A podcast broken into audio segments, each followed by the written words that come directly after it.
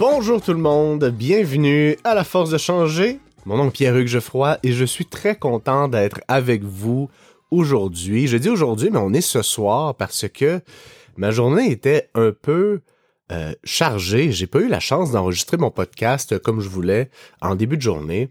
Donc euh, voilà, on se retrouve ce soir, il est 17h52 et on va parler de motivation aujourd'hui. Et en fait, je veux qu'on discute de motivation parce que j'ai l'impression que la plupart des gens croient que dans la capacité à être motivé se cache la clé du succès qui vous permettra d'atteindre 52 semaines par année, le corps de rêve dont vous désirez.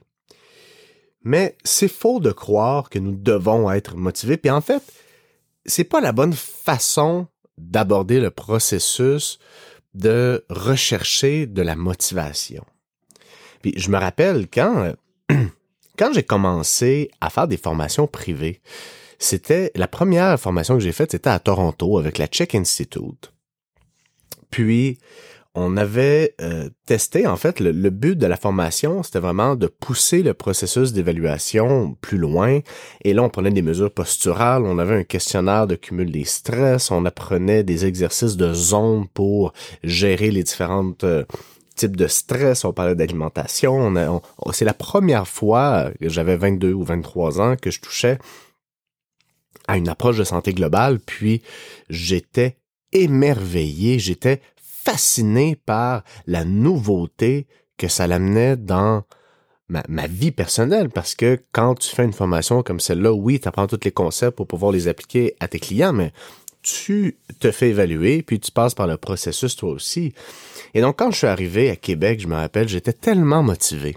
J'étais tellement motivé à faire le programme de zone training parce que selon les questionnaires, j'étais très stressé, puis je devais euh, gérer mon stress. Pardon, j'étais un peu malade aujourd'hui, je suis désolé. Et donc, j'étais extrêmement motivé. Et euh, je fais, évidemment, quand j'étais motivé à mettre en place le, le nouveau programme de Zone Training. Et puis, Zone Training, ça a été créé par Paul Check, puis c'est des exercices de musculation, poids du corps, euh, synchronisés avec la respiration, dans le but de faire circuler l'énergie. Oui, c'est le genre de choses que j'ai testé dans ma vie. Et donc, j'étais très testé, j'étais très motivé, pardon, pas très testé. j'étais très motivé et j'avais des attentes. Hein? Je me disais qu'en faisant ce programme-là, j'allais ressentir un équilibre, que j'allais être plus apaisé et tout. Et donc, euh, une journée, deux journées, je fais les, exercices. Puis là, euh, le jeudi, là, quelques journées. Je fais une autre euh, séance la semaine suivante. Puis, tranquillement, j'ai arrêté de le faire hein, parce que l'aspect de nouveauté était plus vraiment là. Et j'avais des attentes, puis évidemment, c'est pas le genre de choses qui se concrétisent, du moins, je pense que les bénéfices que j'aurais pu en tirer auraient été beaucoup plus longs à atteindre si j'avais voulu les atteindre. Donc ça, c'est un des éléments qui peut nous donner l'impression qu'on est motivé, la nouveauté. Et parce que c'est nouveau, on ressent une émotion qui nous donne l'impression qu'on est motivé, mais cette émotion-là est pas aidante. Elle nous donne l'impression que c'est aidant, que c'est qu'on est motivé, qu'on est prêt à le faire, mais c'est pas vrai. C'est la même chose qui se passe quand on a une grosse fin de semaine. Tu sais, le vendredi, on a une, sortie chez des amis. Après ça, on va dans un chalet, puis on mange la raclette, on va bruncher, on boit trop. Puis là, finalement, hein, il y a un inconfort qui nous habite le lundi. Un inconfort qui nous pousse à nous dire, hey, je vais faire quelque chose, je vais me prendre en main ce lundi. Même chose, cet inconfort-là va nous amener dans une émotion qu'on qu'on identifie comme de la motivation. Et là, on se dit, moi, je suis pas capable d'être motivé. Moi, je suis motivé les lundis, mardis, puis après ça, ça passe. Mais ça, c'est le genre de choses qu'on voit aussi, hein, une motivation qui est issue d'une souffrance. Quand on, on, se sent pas bien dans son corps, ça nous pousse éventuellement à faire quelque chose mais l'énergie que ça nous donne à faire les choses différemment, donc les actions qui sont prises dans soit cet aspect-là de nouveauté ou d'inconfort, sont rarement en ligne avec ce que ça prend vraiment pour que ça dure. Parce que je vous dis, pour que ça fonctionne, ça prend un objectif précis, une stratégie ou un processus clair, puis du feedback pour s'ajuster. C'est comme ça que vous allez développer les bons outils pour arriver à vous rapprocher de ce que vous voulez. Et c'est comme ça qu'on veut le voir. Soit qu'on se rapproche de ce qu'on veut, soit qu'on stagne, soit qu'on s'éloigne. Donc c'est dans la mouvance, c'est c'est gris. On se dirige vers. Et donc ça, m'amène à vous poser la question Comment définissez-vous une personne qui est motivée?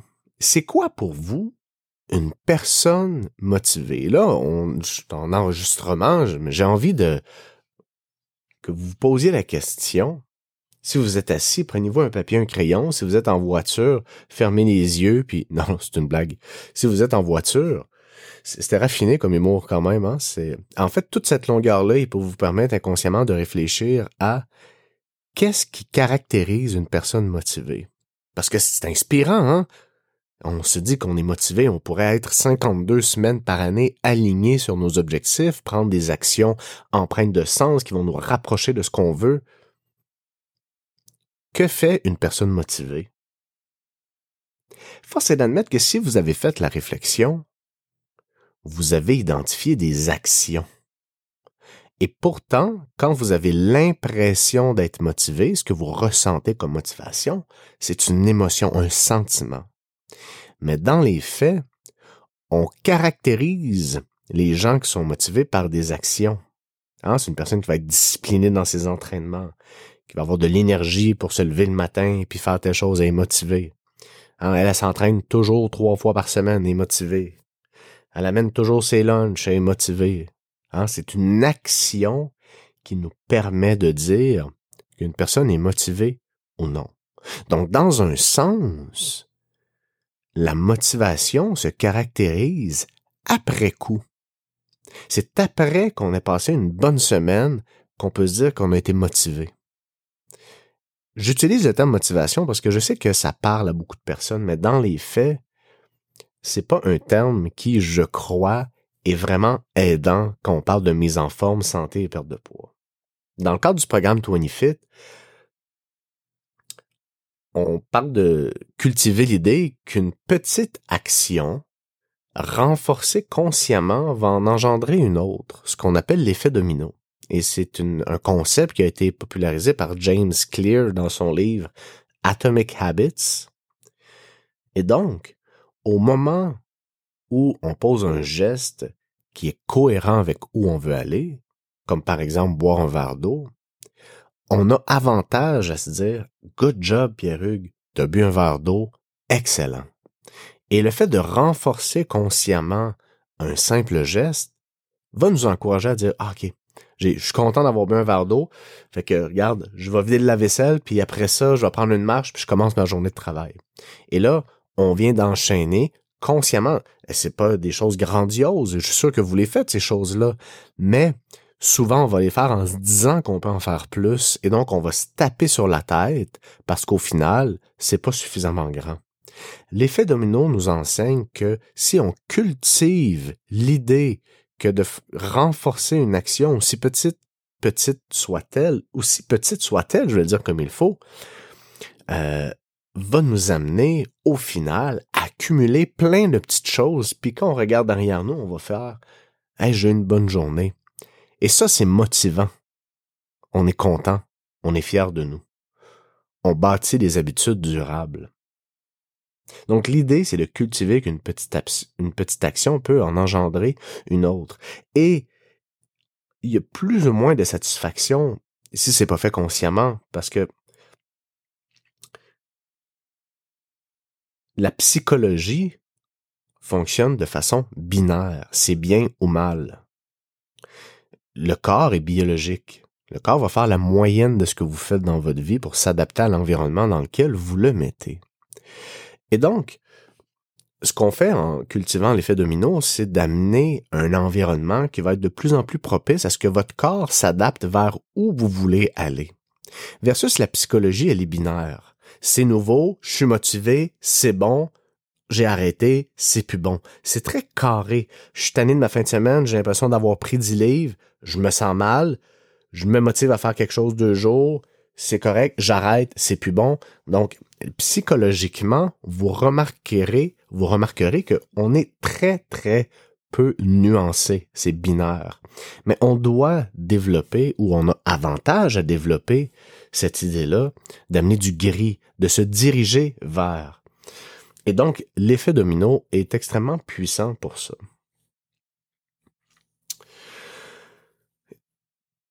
Pour plusieurs, quand on, regarde ce que ça prend, ça peut paraître trop gros aussi. Hein, ça peut nous démotiver parce qu'on se dit qu'on n'est pas capable. Donc c'est pour cette raison qu'à certains moments, on veut s'arrêter dans notre processus et tout ça est lié avec ce que je disais tantôt. Ça prend un objectif précis, une stratégie claire, puis du feedback pour s'ajuster. Parce qu'au fil des semaines, on se rend compte que quand on chemine, on doit se donner un temps d'arrêt, puis regarder le chemin parcouru.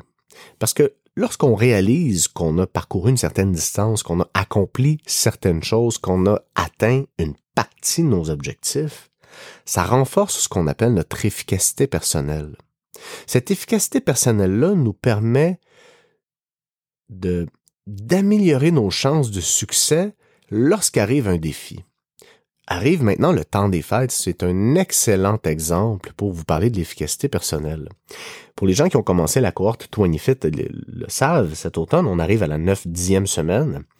Et à la 9 ou 10e semaine, je l'ai plus exactement sous les yeux, on parle d'efficacité personnelle et on remplit un paragraphe qui nous permet de constater le chemin parcouru, qui nous permet de constater que de la semaine 1 à la semaine 10, on a changé, on a développé des compétences, on a vu certains résultats, on a plus d'énergie, etc., etc.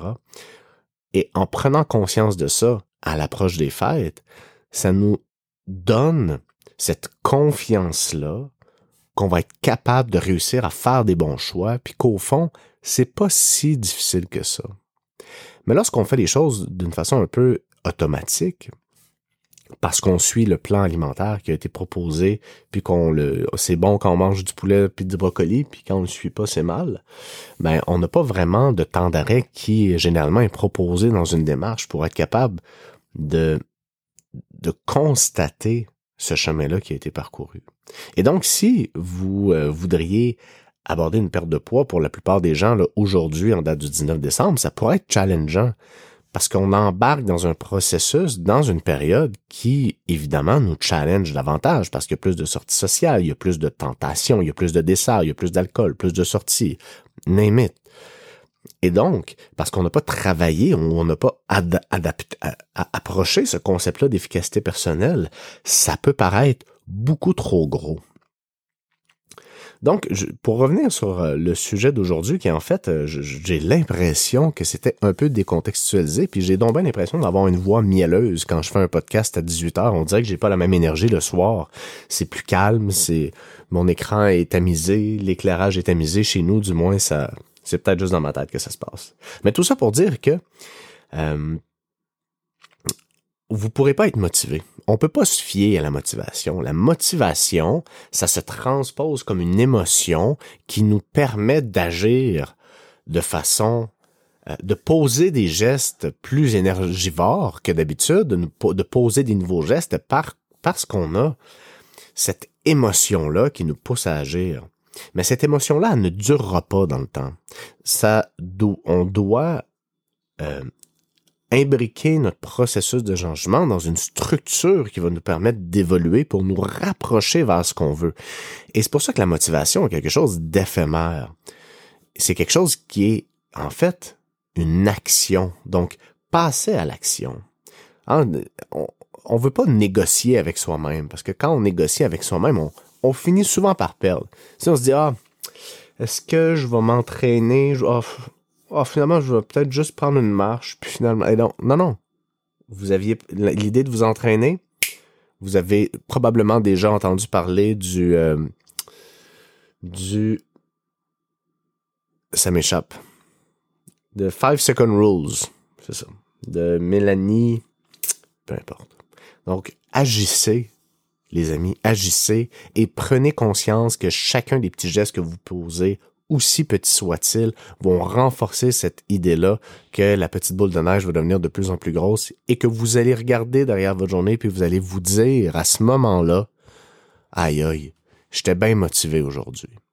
Sur ces paroles, je vous souhaite un excellent temps des fêtes. Je vous remercie d'avoir été présent pour euh, toute cette ces, ces, émissions cet automne et je serai de retour le 9 janvier pour continuer euh, cette saison 2 qui euh, s'annonce, je crois, encore très riche en contenu. Donc, bonne fin de journée tout le monde.